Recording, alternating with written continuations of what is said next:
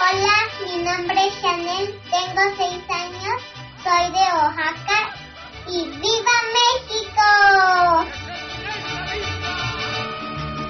Septiembre es un mes de celebración y la hora nacional está más mexicana que nunca. Buenas noches. ¿Cómo están? Aquí como cada domingo es un placer conectarnos a través de la radio, de las pantallas, de nuestras redes sociales para compartir con ustedes la música y las historias que nos hermanan. Somos Fernanda Tapia y Sergio Bonilla. Y hoy conduciremos por los caminos sonoros y visuales sorprendentes de esta hora nacional. Vamos a recorrer la ruta del tren Maya. Nos acompaña Diego Prieto Hernández. Él es el director del INA y nos va a dar a conocer las acciones de salvamento arqueológico en esta zona. Platicaremos también con algunos mensajeros de la educación. Ellos son instructores comunitarios del CONAFE, que este mes cumplieron 51 años. Sí. Sembrando sueños. Sembrando sueños en comunidades y las más lejanas del país. En esta emisión seguiremos recorriendo el estado grande, vibrante y fuerte de Michoacán. Además, en la música, ¿qué les tenemos, Sergio? Ah, pues la alegría y fuerza musical de Rosy Arango. Así que ni se mueva, ¿eh? Porque ya comenzamos. Y ahí, en su vehículo, en la sala de su casa, en la cocina, en su trabajo, en su habitación, ahí a donde nos escucha, donde nos ve,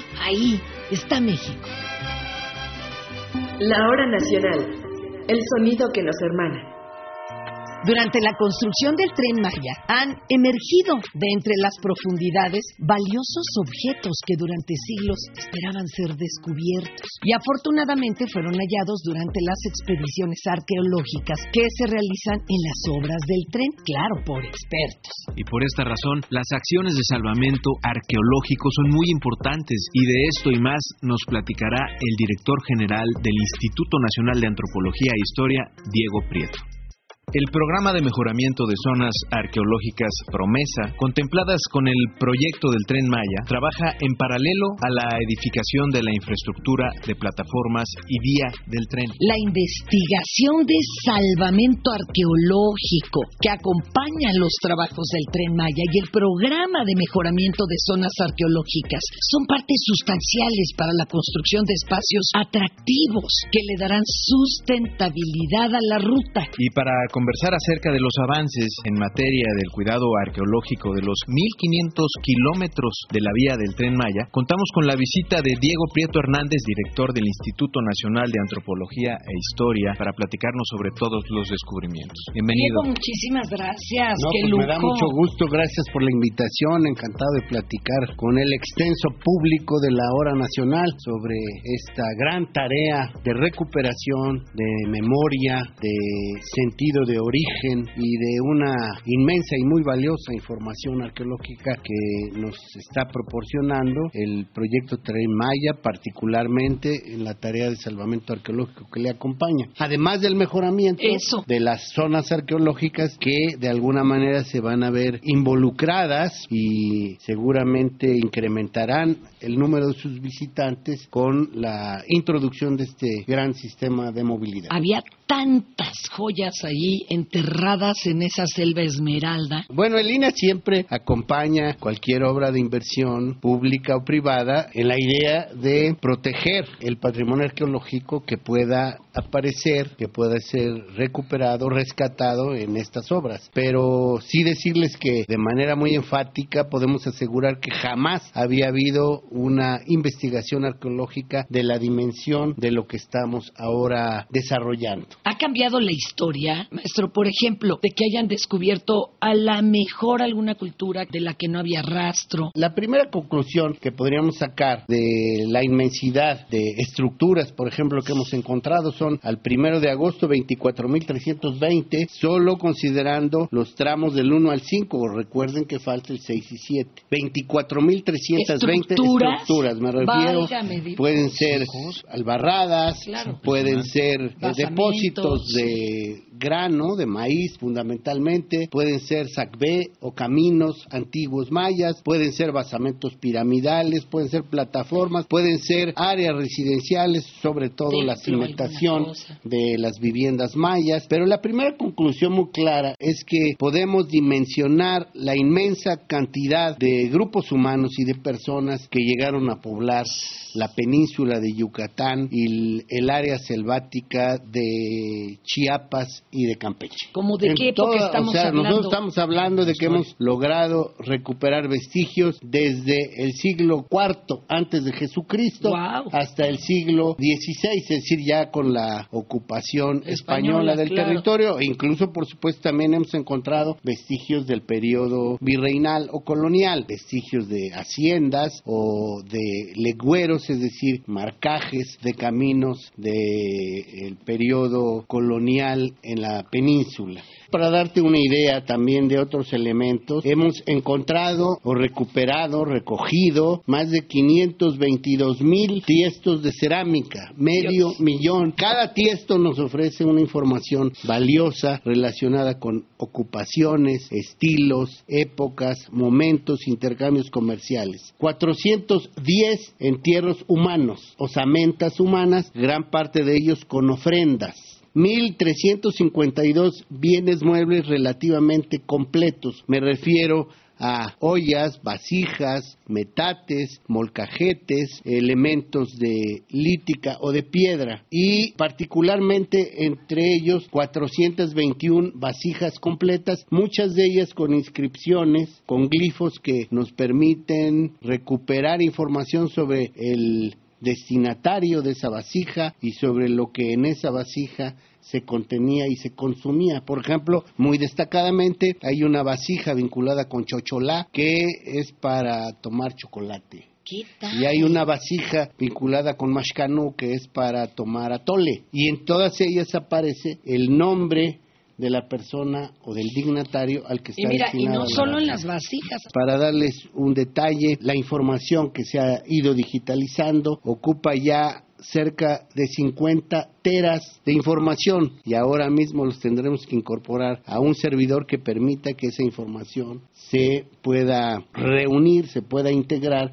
en una gran base de datos, además de que tenemos ya algunos lugares que hemos destinado para el estudio, la limpieza, la clasificación, el ordenamiento y eventualmente la restauración de algunos de estos objetos arqueológicos. Particularmente estamos habilitando un inmueble histórico muy interesante en el estado de Yucatán, el Ateneo Peninsular, que está en pleno zócalo de la ciudad de Mérida, en donde, entre otras cosas, vamos a recuperar este inmueble histórico para que allí podamos acopiar y en su momento exhibir. ¿No se han topado con un basamento tan grande como Chichen Itza o algo así todavía? Hemos pasado cerca de ciudades relativamente grandes. Por ejemplo, cerca de lo que viene siendo el tramo 5, hay una ciudad que reconocemos como Paamul 2 son más de 400 edificios, algunos llegan a medir hasta 8 metros y por supuesto que esto nos obliga a tener que ir haciendo ajustes, pivoteos en el trazo de la vía. Siempre estamos en la comunicación con las ingenierías, con los consorcios encargados de la obra, con Fonatur, para encontrarle las soluciones de ingeniería al proyecto de manera que no se afecten algunas estructuras que consideramos deben ser protegidas por su valor excepcional. Están usando esta tecnología láser para, antes de que entre una Mira, el proceso de salvamento tiene grandes momentos. El primero es un prediagnóstico de lo que puede llegar a encontrarse. Se utiliza la tecnología tecnología de detección láser mejor conocida como LIDAR, que es una imagen que se obtiene a partir de un vuelo rasante y que con el rayo láser permite eliminar la capa vegetal y permite encontrar cómo se constituye el suelo duro. Y ese prediagnóstico nos ayuda a advertir algunos puntos que deben antes de que entre maquinaria pesada o algo. Antes de que ni siquiera se haga el trazo. El siguiente paso es lo que llamamos la prospección arqueológica. Una vez que ya hemos establecido cuáles son nuestros puntos de interés y cuando se va a iniciar la obra, junto con la construcción de la brecha inicial donde se va a atender la vía, van los arqueólogos junto con personal de campo haciendo la identificación y recuperación preliminar de algunos materiales. Vamos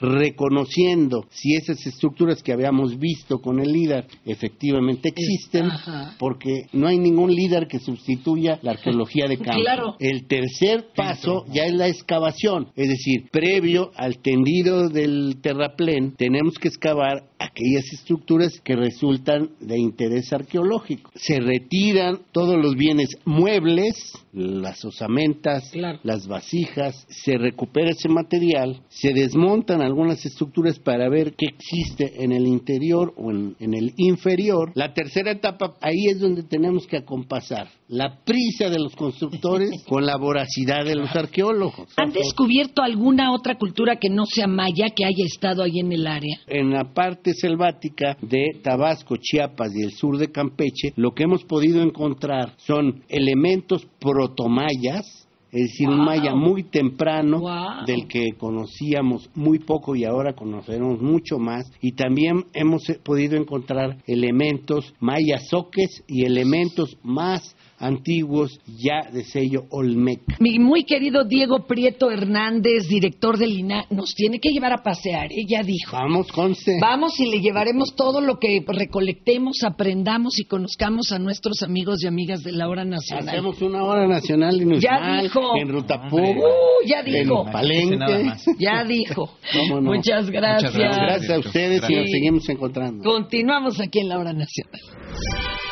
Hola, mi nombre es Ángel Matías, vivo en la Ciudad de México y en estas fechas patrias gritemos con orgullo ¡Viva México!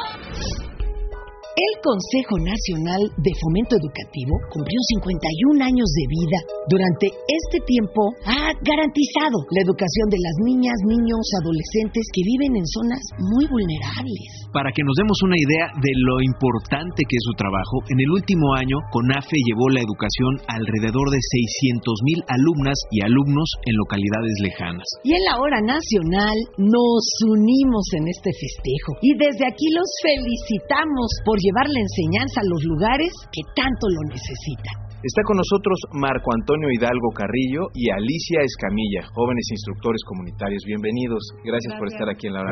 Me percaté que para crecer como seres autónomos y libres se debe de empezar por pensar en modelos educativos diferentes, en donde no nos encuadren, no encuadren nuestras necesidades, no encuadren nuestros gustos, nuestros intereses y en donde nos enseñen que todos los aprendizajes tienen una utilidad, una aplicación para resolver problemas sociales. Yo entré por el programa Circo en San Juan del Río, Querétaro. Es un reto, yo creo que primero es aprender a, aprender, dejar esta educación convencional y meternos al modelo educativo de CONAFE que da opciones para dialogar, para aprender de los alumnos de su experiencia desde su entorno, empezar a conocerlos de esa manera y después ya enfocarlos a los diversos temas. Pues el CONAFE sí cuenta con muchas personas voluntarias que hablan la lengua materna, que pertenecen a la comunidad, pero en este caso pues somos de comunidad circense, yo también soy de comunidad circense. Por ahí me decían, son nómadas. Sí, nos convertimos también en nómadas como ellos. Es otro contexto, es una forma de vida muy diferente, muy especial. El CONAFE, además de ejercer en comunidades indígenas, también lo mencionan como mestizas,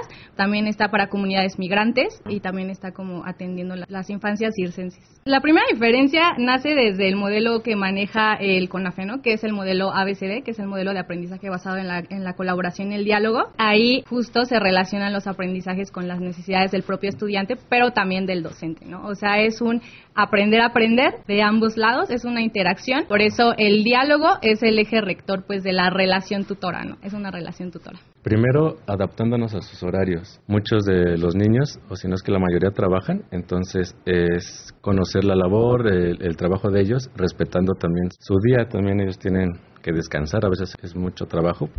El CONAFE atiende desde los 0 años hasta los 14, o sea, educación inicial, educación básica. El modelo educativo parte de la relación tutora, en donde nosotros como tutores, como docentes, preparamos los temas y hacemos una oferta de diversos temas, de diversos desafíos, así se les llama, desafíos. Se tiene la libertad, los alumnos tienen la libertad de elegir el tema por el que más se interesen y a partir de eso empezamos a trabajar. Ellos van reconociendo qué pasos llevaron para llegar hasta ese conocimiento cómo le están aplicando en la vida diaria y posteriormente también existe la oportunidad de que ellos enseñen a otros. Y también nos damos cuenta ahí que la tarea del docente no solamente es llegar a depositar conocimientos, sino decirle al alumno, tú ya tienes conocimientos, los vamos a reforzar, los vamos a robustecer, pero tú también nos estás enseñando, ¿no? Esas pues experiencias personales también valen, ahí cambia la escolarización. Entonces, de esta manera también nuestra tarea es pues darle la seguridad al alumno totalmente de que son capaces de aprender y de que ya cuentan con conocimientos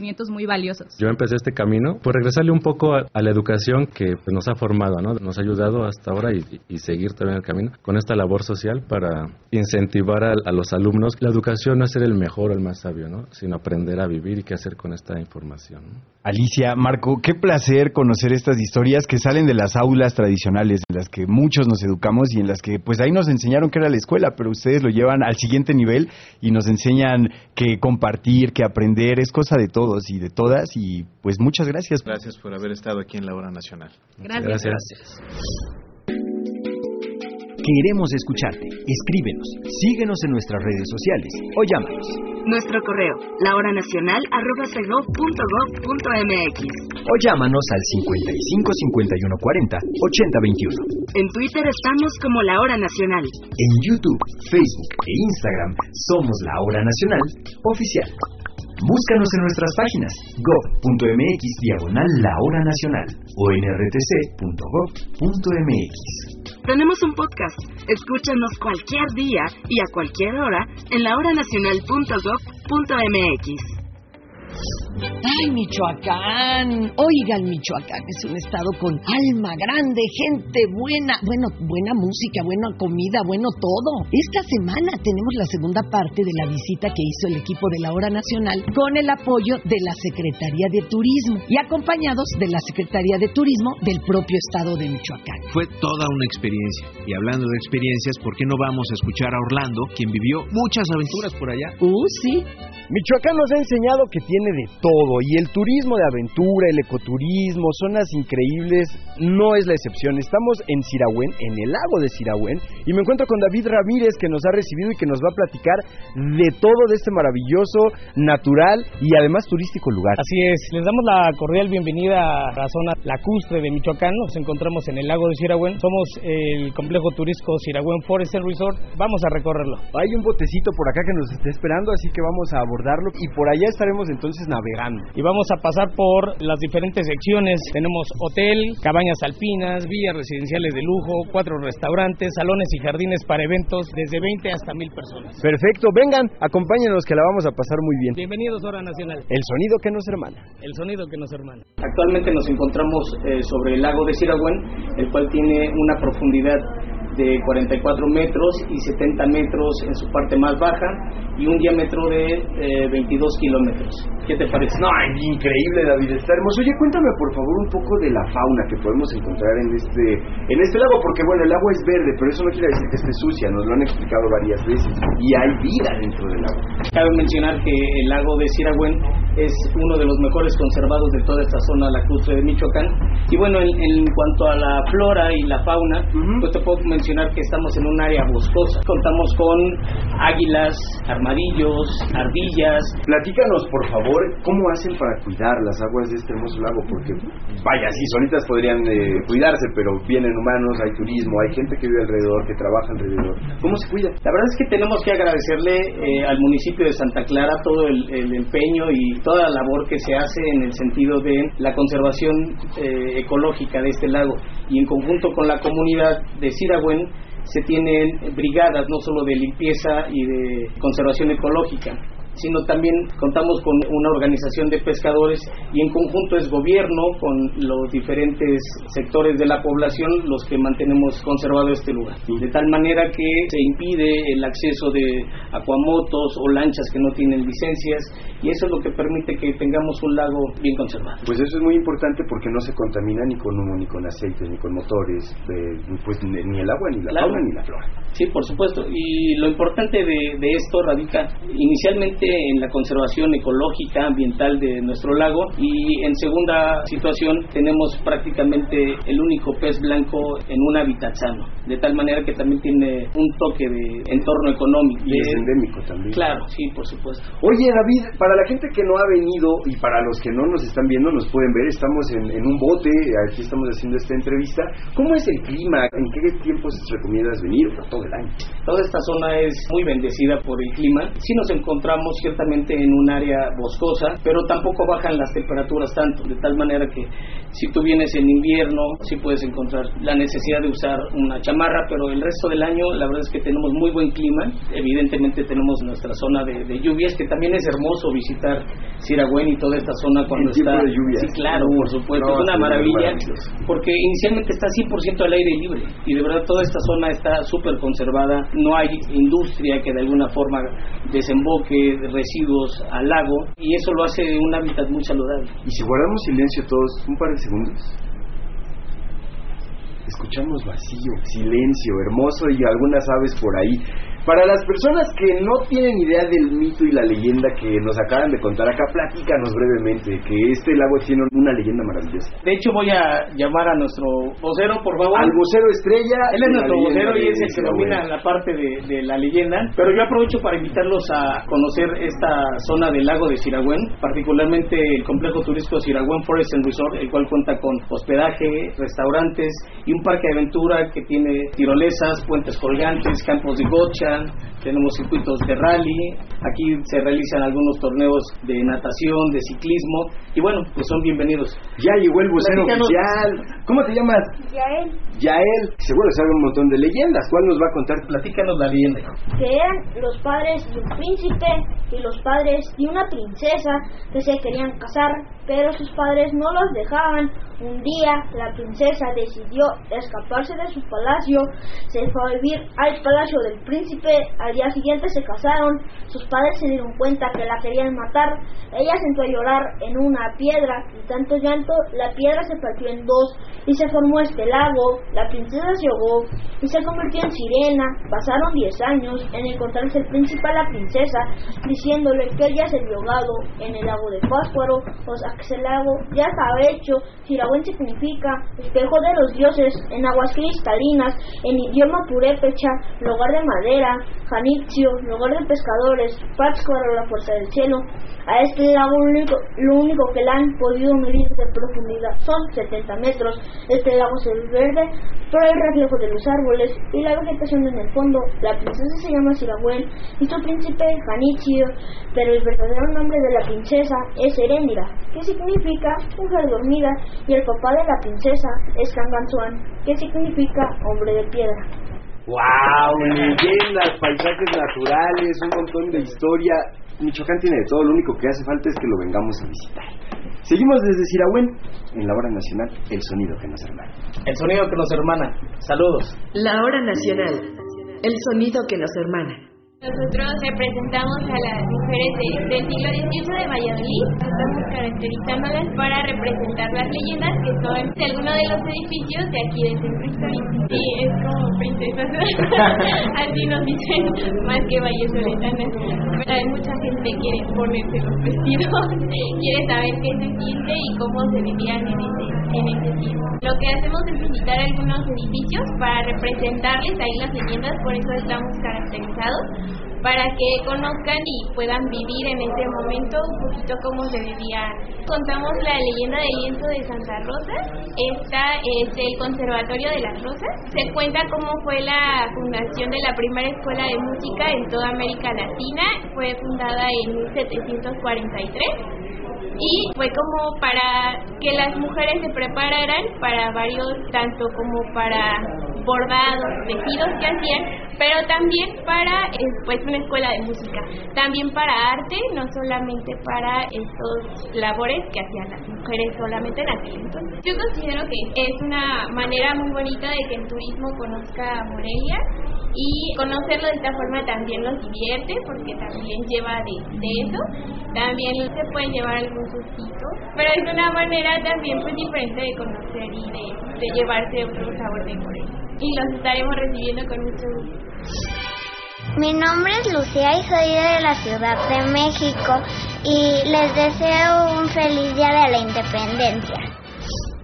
Amigos, amigas, México es sinónimo de mariachi y durante septiembre la música tradicional hasta como que se siente con más fuerza, con más gusto, ¿a poco no? Claro, el mariachi va más allá de cuerdas, de voces, de trompetas, también es un símbolo de identidad nacional que forma parte de la herencia que México le regala al mundo. Por supuesto, y para conocer su historia y la fusión de sus ritmos, vamos a ver y a escuchar la siguiente cápsula de Rosalba Aguirre e Iván Salazar, nuestros amigos de La Voz del Pueblo.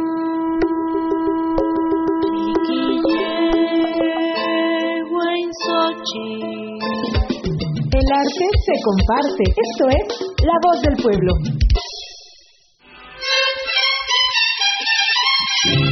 Nada más melódico y alegre que la música del mariachi. Sus orígenes se remontan al pueblo de Cocula en el estado de Jalisco. Algunas fuentes dicen que su nombre se debe a la palabra mariage, significa boda en francés. Otra teoría es que proviene del nombre de María, por los festejos patronales de la Virgen. En la época del porfiriato, esta música se consideraba popular. Fue hasta la Revolución Mexicana que la música mariachi se extendió por todo el territorio nacional. En 1930 fue el mariachi de Cirilo Marmolejo el que introdujo el traje de charro y el sonido de la trompeta.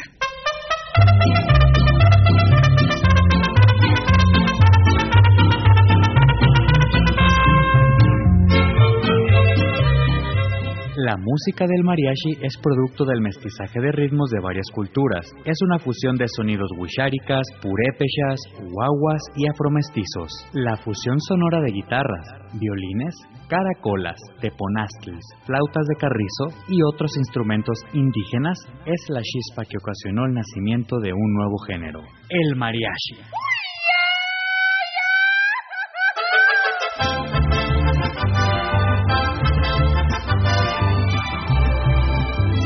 Apogeo llegó durante la campaña presidencial de Lázaro Cárdenas, quien llevó de gira por todo el país al Mariachi Vargas de Tecatitlán. En los siguientes años, la época de oro del cine mexicano popularizó este género. Actualmente su alcance es mundial. De hecho, en 2011 la UNESCO lo declaró como Patrimonio Cultural Inmaterial de la Humanidad. El mariachi integra en su repertorio canciones rancheras, corridos, guapangos y sones jarochos, es decir, música tradicional y regional mexicana. Su origen mexicano nos hace sentirnos orgullosos.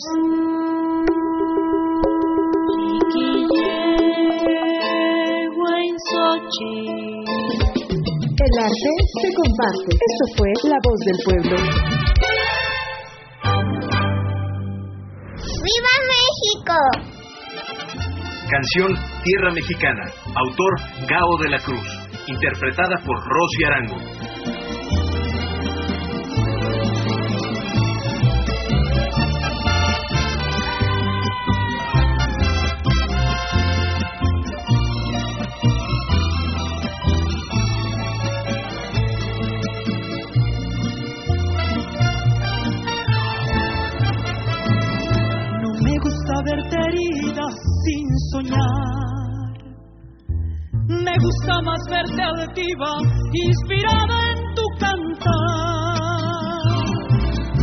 Esencia no es de afligida, bien lo sé. Tu temple es de aquel guerrero que inspiró Hernán Cortés. Aunque el tiempo no sea bueno, aunque la lumbre se apague, aunque tu alma esté deshecha, tu espíritu es indomable.